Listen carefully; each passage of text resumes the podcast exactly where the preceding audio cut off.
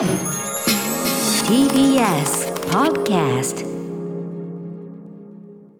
時刻は6時30分になりました。1月14日金曜日です。TBS ラジオキーステーションにお送りしているアフターシックスジャンクションパーソナリティは、えー本日は所属事務所会議室からリモート出演しております。ライムスター歌丸そしてはい金曜パートナーは TBS アナウンサー山本貴明です。TBS ラジオ第6スタジオからお送りしております。ここからは週刊映画辞表ムービーウォッチメンです。今夜宇多丸さんが扱うのは巨大彗星衝突の危機に人類は団結できるのか？レオナルド・ディカプリオジェニファー・ローレンス主演ドント・ルック・アップです。では宇多丸さんお願いします。ジェニファー・ローレンスが最初に聴いている曲はウータン・クランだよ。After Six Junction. さあここから私宇多丸がランダムに決まった最新映画を自腹で鑑賞し評論する週刊映画時評ムービーウォッチメンです。今夜扱うのは昨年12月10日から劇場日本ではねえー昨年10 12月10日から劇場公開され12月24日からネットフリックスで配信されているこちらの作品「Don't Look Up」ニコラス・ブリテルの音楽もこれいいんですよね、ご機嫌で、ちょっと60年代感覚っていうかね、最初のタイトルの出方もちょっと60年代感覚ありますよね。はい、えーレオナルド・ディカプリオ、ジェニファー・ローレンス主演、彗星衝突の危機に直面した人類を描いた SF ブラックコメディ。天文学者のミンディ教授はある日教え子のケイトと共に地球に衝突する恐れのある、えー巨大彗星を発見。2人は世界中にその事実を知らせようと奔走するのだがなかなか信じてもらえず事態は思わぬ方向へ転がっていく。主演の2人のほかメリル・ストリープケイト・ブランシェットジョナ・ヒルマーク・ライランスタイラー・ペリーティモシー・シャラメなど豪華キャストが集結しております。監督は俺たちニュースキャスターマネーショーと華麗なる大逆転などなどのアダム・マッケイが務められました脚本監督ね、えーということで、えーリスナーの皆さんねいろんな形で見られたと思いますが見たよというリスナーの方から、えーメールいただいております。ウォッチメンからの関心報告ありがとうございます。メールの量は多め。やっぱり番組でね結構各曜日パートナーともこの話しましたしね。はい。えー、まあ多めありがたいことでございます。賛否の比率は8割以上の人が褒め。主な褒める意見は笑うに笑えないブラックコメディの大傑作。現代社会を風刺した一本としてまさに今見るべき作品。豪華配役も見どころ。特にディカプリオとティモシー・シャラメの新旧美少年共演が良かった。あ確かにね。あそうかそうか。そういう見方もあるか、えーダメだったという方の一見中途半端にシリアスなのであまり笑えず大統領側やメディアの人間人物がバカすぎる。しつこいし物語にメリハリもないなどがございました。まああの構成はごくごく、あのー正統派な三幕構成になってると思いますけどね。きちんとした構成だと思いますけど。はいえーということで代表的なところをご紹介します。ちなちなみにティモシー・シャラメはあのなんか変な感じで髪伸びた感じになってくるあれはコロナの間撮影が中断して伸びちゃった髪を監督がズーム会議で見てあそれいいからそのままにして切らないでっつってあの感じにしたそうです。変な伸び方してるよねあれね。はいということで、えーラジオネーム飯倉さん。ドントルックアップをしました。大傑作だと思います。本作はまさに笑うに笑えない作品で考えれば考えるほどコロナ禍の現実を象徴しすぎており鑑賞中は声を出して笑っていたのに鑑賞後は嫌な気持ちが増幅していきます。描かれるのは彗星激突の事実を知らされても選挙で勝つことしか考えない大統領エンタメとして消費するワイドショー目を背ける市政の人々金のため他国に勝つため正しいことを曲げる政府です。一方その中でも事実を知らされたケイトの恋人の狼狽やバーにいた人々の混乱もしっかりと描かれ時折カットインする自然の生命の営みはそれらが無に、えー、キスサスペンスを高めます。あといのいわゆる動物たちだけじゃなくてアメリカ以外の国の人々の営みっていうのもね。だから要するにあのアメリカ中心で回ってんじゃねえんだけどな本当はなっていうところもそこは示されてるのかもしれない。そしていよいよ、えー、彗星すなわち現実事実が目の当たりになるのに、えー始まるドントルックアップ運動、えー上を見るな現実を見るなというね。最終的に世の中に対して諦めた人たちは今目の前にある日常幸せを楽しみます。最後に割を食うのは市政の人々ですということでいろいろ書いていただいて、えー恐ろしいのはアメリカの現状を象徴して作られているにもかかわらず日本にも全然当てはまっている点です。この時代だからこそ多くの人が見て考えるべき一作だと思います。はい。このねいろんな事象に当てはまるという点に関してはねレインウォッチャーさんもこうおっしゃってます、えー今作の顛末は表面的にはファクトフルネスの世界とでも言うか昨今のいわゆる情報災害系トピックであれば何でもなぞらえることができると思います、えーウイルスの話でもいいしヘイトクライムの話でもいいし環境問題の話でもいいでしょうえーでまあ、混乱の末劇中では世界がドントルックアップ派とジャストルックアップ派の対立に至ります。主人公サイドがジャストルックアップ派要するにちゃんと現実空を見ろ派であることも手伝いどうしてもドンドントルックアップ勢悪馬鹿にされるべき側と見えがちかもしれないがその見方だけだと少しもったいない。風刺の対象はドント勢だけではなくジャスト勢つまりその主人公たち勢もでしょう。アリアナ・グランデまで引っ張ってきたチャリティーライブのシーン。あとねあのキッドカディね、えーライブシーンなんてその最たるものですしだんだんとやってることはどちらの勢力も変わらなくなってくるようです。その中で興味深いこととして序盤でひとたび世界が終わるかもとなった時現代人がよりどころにしている本来絶対的なファクト真実であるはずの数字やデータのインパクトが途端に軽く思えてくるということがあります、えーまあいろいろ書いていただいて、えー知らない誰かが作った本当にあるかもわからない情報データやニュースなんかに躍起になって時間を割くよりも前に本当に今大事にすべき人のことを見つめていますかという実はひどく手垢にまみれた。しかし人間的なメッセージがこの映画のベースにあると考えるのは間違っているのでしょうか。いやそれもいいと思います。そうじゃないでしょうかね。あとねノーカントリーさん。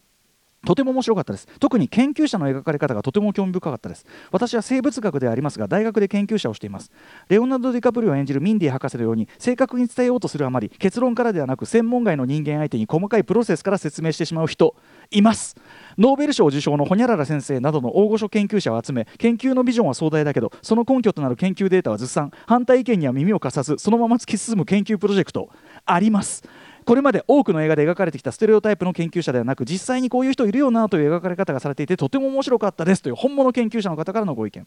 一方ダメだったという方おいしい水さん。アダム・マッケイのマネーショートバイスはとても好きなのですが今回は全く面白くなかったですというね、えーバイスやマネーショートのように全員悪人ではなくディカプリオやジェニファー・ローレンスのようにまともな人がいる分こいつらほんとひどいバカと笑えなくなってしまっているように感じます。ラスト周辺で急にシリアスな雰囲気を出されてもしらけてしまいました、えーというねご意見でございます。まあいいいいところはいいというようなことを書いていただきつつという感じですね。ということでドントルックアップ私も、えーもちろんネットフリックス、えー昨年12月24日からの配信の時とあとヒューマントラストシネマ有楽町で見てまいりました。ちなみにねこれ劇場用のあれとね字幕がネットフリックスとだとちょっと違っててですね。これすみません。正直これ本当に正直言いますね。えっとね訳し方のスムースさというか意訳のスムースさはネットフリックスの字幕の方が正直ちょっと不ムースだったところもありました。あのマナティーがうんぬんかんぬんの訳し方とかはネットフリックスの意訳の仕方でいい気がしますが、えーというような意見もありますでもとにかくねそのシューマントラストで見て終映後前にいた、えー、と若い男性2人観客がですねしみじみむっちゃくちゃ面白かった。こうつぶやいててだよねと思いましたけど。ということで、えーこの中がなければねひょっとしたら普通に劇場公開だった作品だったかもしれない同時にでも明らかにやっぱコロナ禍を経たからこそさらに深みと説得力と面白さ、えー増したと言えるこの映画。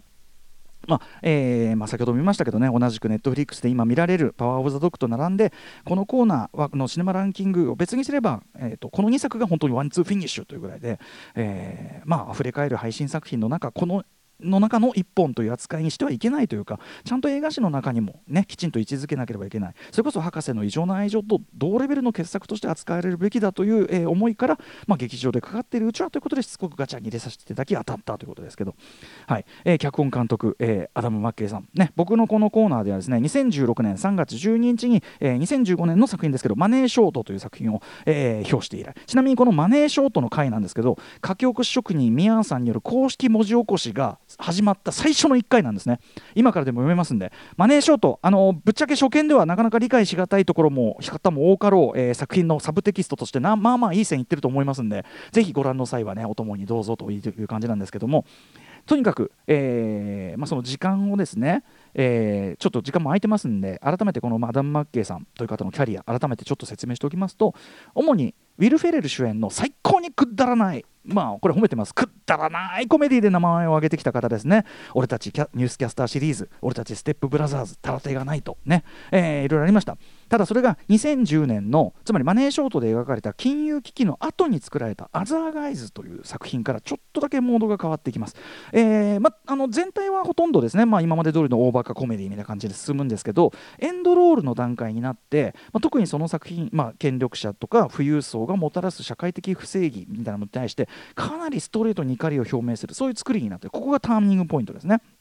でとはいえですねもともとこのアダム・マッケイさんテレビシリーズのマイケル・ムーアの恐るべき真実アホで間抜けなアメリカ白人というこのテレビシリーズの企画制作をもともとはやってたぐらいで、まあ、本来そういうポリティカルな思考ある方ゴリゴリにある方で、まあ、あまりにも正常がひどくなってきたからそこに回帰してというようなこととも言えると思うんですよね。はい、なんて話もまあマネーとショート表の中でしてましたけど、はい、ともあれそのマネーショートに続いて、まあ、バイスというねこれディック・チェイニーをクリスチャン・ベールが演じてました。もうこれも背筋が凍るような傑作。さっきそのバイスの中の名場面を私があの、まあ、日本語バージョンですけど演じ直してゲラゲラやっていたというね、えーところがありますけども、はい。えーこれガチャ当たらなかったんだけどね、まあ、とにかくこの2作実話ベースのまあ、先ほどねメールに書いてる方もいましたね。笑うし笑うしかないほどひどい、えー現実を描いた。もしくは笑うに笑えないダークコメディというねこの2作。まあ、これでマダム・マッケ完全に巨匠の領域、まあ、要はアカデミーの作品賞を争うレベルの巨匠に押し上げた2作ということですよね。はい。まあ、言っちゃえばスコセッシ・グッドフェローズ以降の編集センスをさらに密度を上げてちょっともうカオティックなレベルまでにしているというようなそういう独特の作風というのがあります。えー、その意味でですね今回の「ドントルックアップはですねアダム・マッケイさん、まあ、実はベースの2作に全2作に対して久々の完全フィクション、まあ、はっきりコメディという打ち出しの作品ではある。しかし同時にマネーショートバイスと完全に連なる今我々が生きている現実のこの世界を直接的に打つ極めて強い社会的メッセージを伝えてくる作品でもあって。要はまあ、えーと、コメディの作り手としてのキャリアと主に全2作で確立したシリアスな作家としてのスタンス両方を、えー、さらに高い次元でハイブリッドした、えー、ネクストレベルな一作という見方が完全にできるかと思います。ドントルックバックねアダム・マッケイのキャリア上でも。でえー、これですね公式資料によりますと実際、えー、この初期の草稿段階では、えー、コメディじゃなかったんですってえーと、シリアスなヒューマンドラマとして最初は構想されていた時期もあったということなんですね。でも途中でこれコメディでやんなきゃだめだみたいになって、えー、こっちの方向に切った。もともとは2019年にアダム・マッケイさんが気候変動に関する本これ日本でも NHK 出版から出てます、えー、地球に住めなくなる日というね読んだ方もいますかね？そういうね、えー、を読んだ。ここから構想された話。つまり本作におけるその地球を破滅させかけない彗星っていうのは、え、まずは気候崩壊ね。気候変動いやさ気候崩壊のメタファーだった。と要はこのままだとみんな死ぬ大変な事態になると分かっているのにそしてそれをみんなにもう知られているはずなのになんでみんな平気な顔してるのというそういうこの現実の話を実はこの映画しているわけなんですよね。えー、もちろんそのでっかいね、えー、とその流れ星が地球にぶちぶち当たるぞという映画これまでもたくさん作られてきました。ご存知アルマゲドンディープインパクトかつてはメテオなんてのもありました。日本映画でも妖精ゴラスってのがありました。あれも解決策すごい。地球側を動かすっていうねすごいのがありました。あとは僕が大好きなメランコリアラース・フォントリア。あの本当にもうダメだという感じはあれが一番かもしれませんね。そんなのもありました、まあ、本作この「ドントルックアップもちょっとだけやっぱメランコリアに通じるとこあるなというふうにちょっと思ってますけど。あとはですねこれもアダム・マッケイさんのその頭にあったようですけど60年代70年代によく作られていたようなオールスターキャスト映画ですね。この「ドントルックアップ、まあ、その感じもはっきり継承してたりします、えー、特に70年代はオールスターキャストなおかつディザスター超大作というのがいっぱい作られてたわけでその意味でもやっぱ「ドントルックアップはそれの21世紀版でもあるわけですね。ただし本作の場合そういう巨大な災厄に対してですね、まあ、例えばそういうねかつてのエンターテインメントだったら人々が、まあ、合理的かつ英雄的に対処する、まあ、それが主人公だったりするわけですけど何の方に行かずむしろ現実の我々がそうであるようにものすごく卑近なレベルで右往左往するばかり。つまり突き放したコメディの視点ダークコメディの視点、えー、で描かれるオールスターディザスタームービーというそういう作りになってる、えー、これあのマーケアダム・マッケイ監督公式資料によりますとですね、えー、参考にした作品としてマイク・ジャッジの「リストラマン」そして我らが、まあ、日本タイトル26世紀青年 Idiocracy ですね大傑作。あれをこう参考作品に挙げててもう道しるべだったぐらいのこと言ってるんですけど、まあ、確かにその人類が知性を正しく使わないとどういうことになるかという目線はまさにイデオクラシーあれで描かれてた通りですしさらには、えー、ネットワークというね70年代の作品とかあと噂の真相ワグ・ザ・ドッグとかそしてやっぱり博士の異常な愛情これもズバリ挙げていて。とにかくですね割とでっかい彗星がかなりの確率で半年後地球に衝突しますよ、えー、このまま手を打たなければ地球上の生命死滅しますよという、えー、最大級に衝撃的な事実が判明確定しているのになおというかひょっとしたら最大級に衝撃的な事実だからこそこうなるのかもしれませんけど拍子抜けするほどに社会は世界は何も変わらない。どうなってんの？えー、これはまさにですねマネーショート皆さん覚えてらっしゃるでしょうか？あの金融破綻起こります、まあ、予想通り金融破綻起こったのに最初のうちはあれ？株価がむしろ上がってるんですけど。どうなってんのこれ？みたいな。格付け期間何やってんの？というあの後半の超不条理展開っていうか現実にあったことなんで超不条理現実。皆さん覚えてらっしゃいますでしょうか、えーまあ、あの展開にも通じますしそれに限らず悪事や嘘や危険性がはっきり明るみになっているはずなのに世の中何も動かないし変わってないというこの構図、えー、アザーガイズエンドロール以降のアダム・マッケイ作品が、えー、一貫してその呆れ起こり続けてきたこととも言えますしもっと言えば例えば今週月曜にゲストにお迎えした原和夫監督の水俣曼荼羅だってまさにそういう構造を暴いているわけですよ。最新の科学的知見をベースにした最高裁判決が出ているのに国の対応変わんないってどういうこととか。あとはもちろんコロナウイルス感染拡大深刻化の中真に重大な科学的に何重にも検証済みのこれだからね情報ってフラットじゃないんですよね。科学は検証されてるんですよ。検証済みの事実が例えばやっぱりでもその中でネットの情報の氾濫の中で先ほどメールにあった通りどんどん相対的に軽く扱われていくという様を我々は現に今も目の目の当たりにしてるわけです。今現在進行形で。あとは当然のようにトランプ政権がもたらしたものというのもこれ現実のパロディ要素いっぱい込みで、えー、そもそも「ドントルックアップ」あの掛け声とか、えー、いろいろもうそういうの込みで全全編にそれは影を落としてますしあとねこれもう一つ僕この間 BSNHK の BS ドキュメンタリーで見たデンマークのドキュメンタリーで、えっと、その地球上の地球地球温暖化に会議説を垂れ流す用の会社の話地球温暖化は嘘？世論を動かすプロの暗躍ってこのドキュメンタリーとか見ると要はドントロックアップで描かれてることってデフォルメされてないじゃんっていうか現実じゃんただのって思ったんですよね、まあ、そういうことがあったりする。つまりですね、えー、世界を滅ぼしかねない大災悪に対して途中まではアルマゲドンのパロディみたいな感じで進むんだけど結局のところ人類はきっと一致団結するどころか互いの目先の利得争いをま続けるばかりだろうそして、えー、その中で真に合理的英雄的な対処などは埋もれてゆき人類はせっかく積み上げた知性を文明をとてつもなくくだらないことに浪費していくばかりだろうという本作の「ドントルックアップこの視点がですねこれまでの全てのディザスタームービーを完全に過去のものにするほどつまりこのふざけてるだけじゃなくてリアルで説得力があるんですよ。今まで見てた映画って作り話実際はこうなるよねってことなんですよむしろ。ここにこそ本作の歴史的と言っていいレベルの画期性があると思います、えー、人類の育成に対する冷徹な眼差しという意味ではこれに被験しているのはやはり博士の異常な愛情くらいのものだと思うしただ本作「ドントルックアップはやはりですねあの上から目線キューブリック冷血感キューブリックとは違いましてですねあのそんな人類の卑近な右往左往の果てにでもそのやっぱ人人これが全部なくなってしまうのは悲しいじゃないかというそのやっぱりその人の営みの尊さ愛おしさこの性というものの大切さというのもしっかり捉えてみせるというそこも本当に僕は素晴らしいと思います。はいだからまあそのコメディっていう枠組みをあんまりこうなんていうかなもっと僕広く捉えるべきだと思うんですけどねそれはね。とまあ以上述べてきたようなことはあくまで作品の概要のことであってですねドントロックアップの面白さ最初から最後までずっと面白いんですけど面白さっていうのはその今言った概要のその中にあるんですね。それは何かというと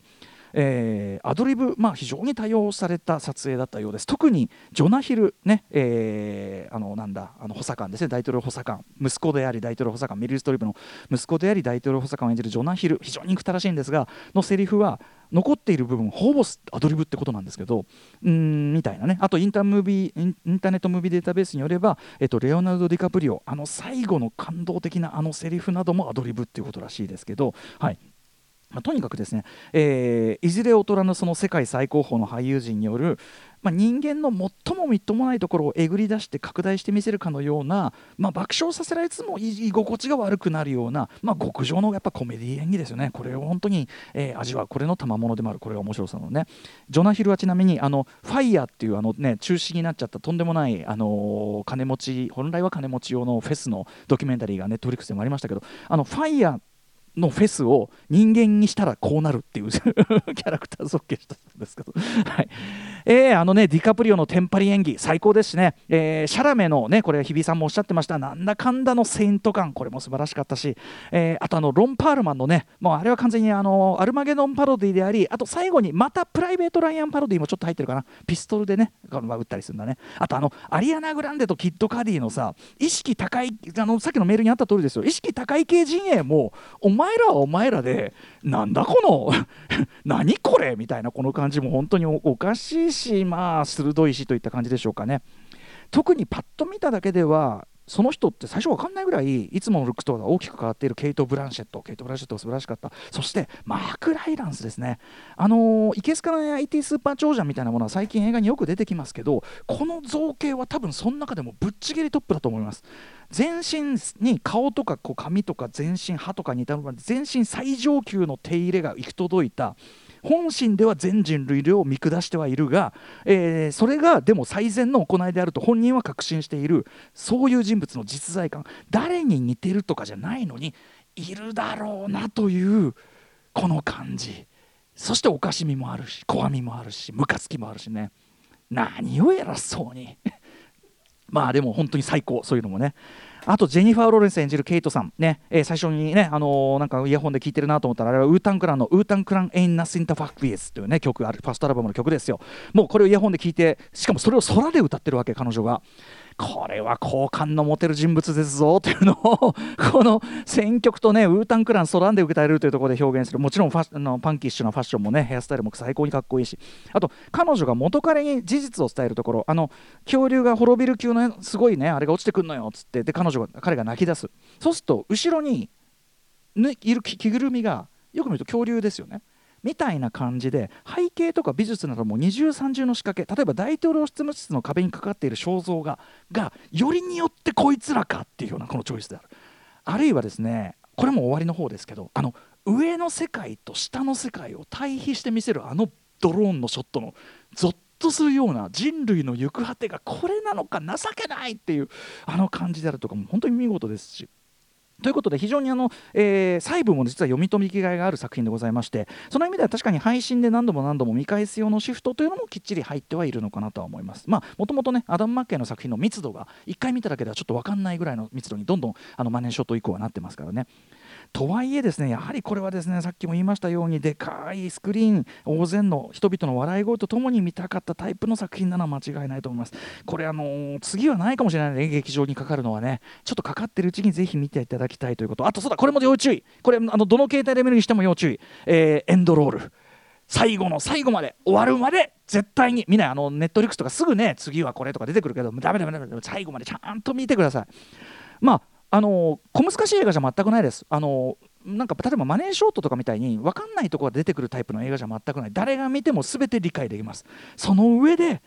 ゾッとする。笑えるけどはっきり現実の話でもある。さっきも言いましたようにもうデフォルメすらしてないです。っていう話でもある。こっちに突きつけてくるもあるという。僕はこれはこの方向としては久々の大傑作だと思いますけどね。